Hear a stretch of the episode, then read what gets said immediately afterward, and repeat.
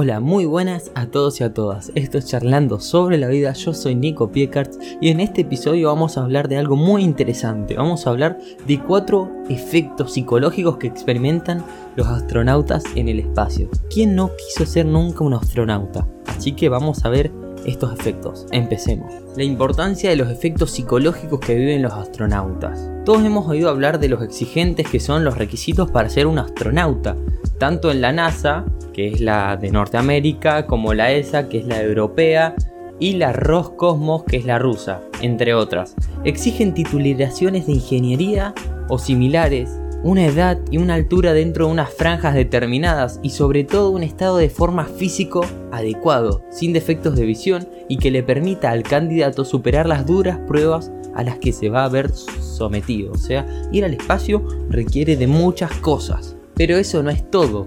De nada servirá tener un currículum brillante y una forma física atlética si esa persona tiene además una personalidad inestable, o al menos no lo suficientemente fuerte como para soportar condiciones de estrés y aislamiento extremo a las que habrá de, enfrentarse, porque en el espacio está solo y aislado y lleva mucho estrés.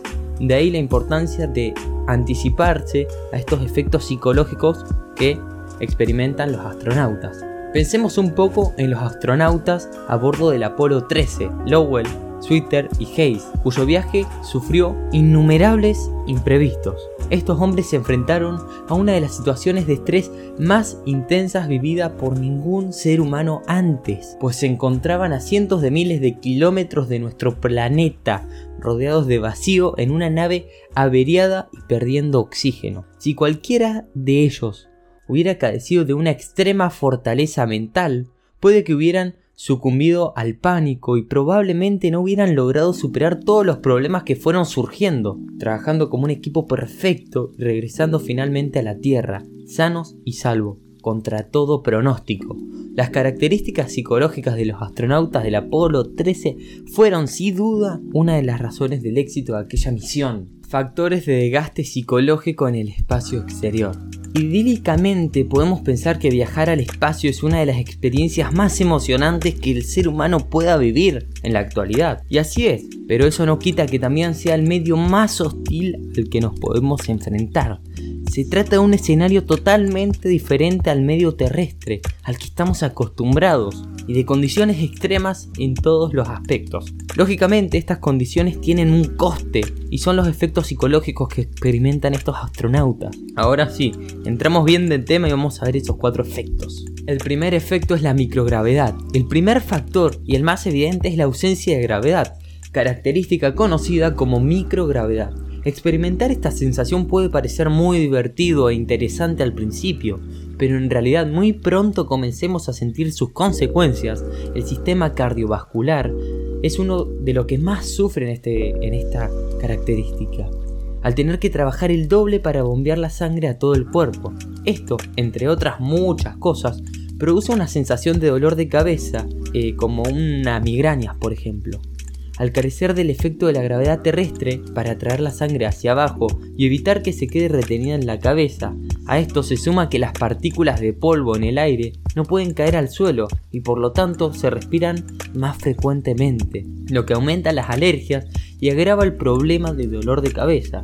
A nivel psicológico, esta sensación tan molesta y constante no es tan intensa, pero como dije recién es constante, es una fuente de estrés muy grande y de agotamiento mental, para la que hay que tener una cierta preparación, porque si no nos puede afectar muy gravemente el rendimiento en las diferentes actividades realizadas a bordo por los astronautas. El segundo efecto psicológico es el aislamiento. Obviamente, otra de las principales características de las misiones espaciales es el aislamiento que éstas suponen. Los, los, astronautas a bordo de la Estación Espacial Internacional se encuentran a 408 kilómetros sobre la Tierra, rodeados únicamente de vacío.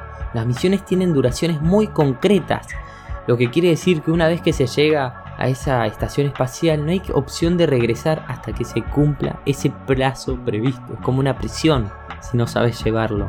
Esto se traduce en que una vez que suben a bordo de la nave, son conscientes de que durante varios días, semanas, incluso algunos casos meses, no tendrán ninguna posibilidad de ver a sus seres queridos, ni de moverse más allá de los angostos pasillos de una estructura metálica que flotará sin pausa sobre el planeta. Cualquier situación que allí ocurra habrá que ser resuelta por ellos y sus compañeros. Lógicamente, no todo el mundo está preparado para la situación de aislamiento absoluto como esta.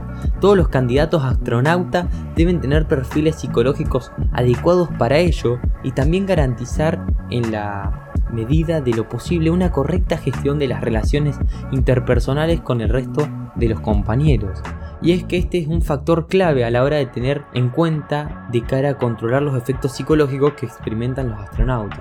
Estas personas van a ser los únicos seres humanos que van a ver durante un largo periodo. Además, lo van a hacer bajo condiciones de trabajo realmente estresantes y en un entorno físico de características extremas. Es imprescindible lograr que exista una buena relación entre todos ellos, que cooperen y reine un clima positivo, y más teniendo en cuenta que se encontrarán con personas procedentes de regiones y culturas muy distintas. El tercer efecto psicológico es el sueño. Los problemas de sueño son otro de los principales factores a tener en cuenta.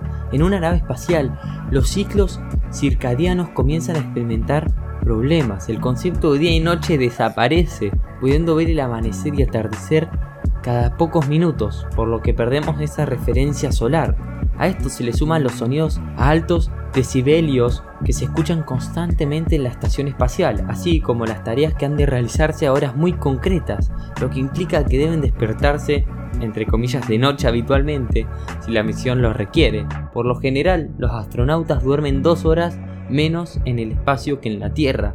El sueño es un elemento reparador primordial y sin, un, descanso absoluto los efectos tanto físicos como psicológicos hacen su aparición enseguida. Esto se traduce en fatiga, irritabilidad y el peor desempeño de las tareas, menos eficiencia. Por ello es habitual que los astronautas utilicen farmacología para ayudarles a conciliar el sueño y así disminuir en la medida de lo posible estos efectos. 4. El último es el estrés. En realidad el estrés es una consecuencia de todos los demás y de muchas otras variables que también se, se encuentran en el espacio, pero es un factor tan importante que merece tener un punto aparte. La complejidad de las tareas que realiza un astronauta, así como las condiciones en las que tienen que ser realizadas estas tareas complejas ya de por sí, no tienen un parón o, un descanso para esas actividades están constantemente sometidos a ese estrés. Esto por supuesto es una fuente de el estrés muy grande. Algunas misiones en estaciones como la Skylab o la Mir en la propia ISS llegaron a durar varios meses. Tal cantidad de tiempo trabajando al más alto nivel y en las condiciones espaciales suponen un estrés que no es soportable para todo el mundo. Por eso, la selección de candidatos ha de ser tan exigente, pues no todos los sujetos son capaces de soportar los efectos psicológicos que experimentan los astronautas. Bueno, hasta acá el podcast de hoy, ya saben por qué es tan difícil llegar a ser astronauta y la verdad es un verdadero reto. Espero que hayas aprendido algo nuevo y que te haga pensar si alguna vez quisiste ser astronauta todo lo que te hubiera sometido. Nos vemos en el próximo episodio, no olvides de seguir en redes sociales y chao, te ha hablado Nico.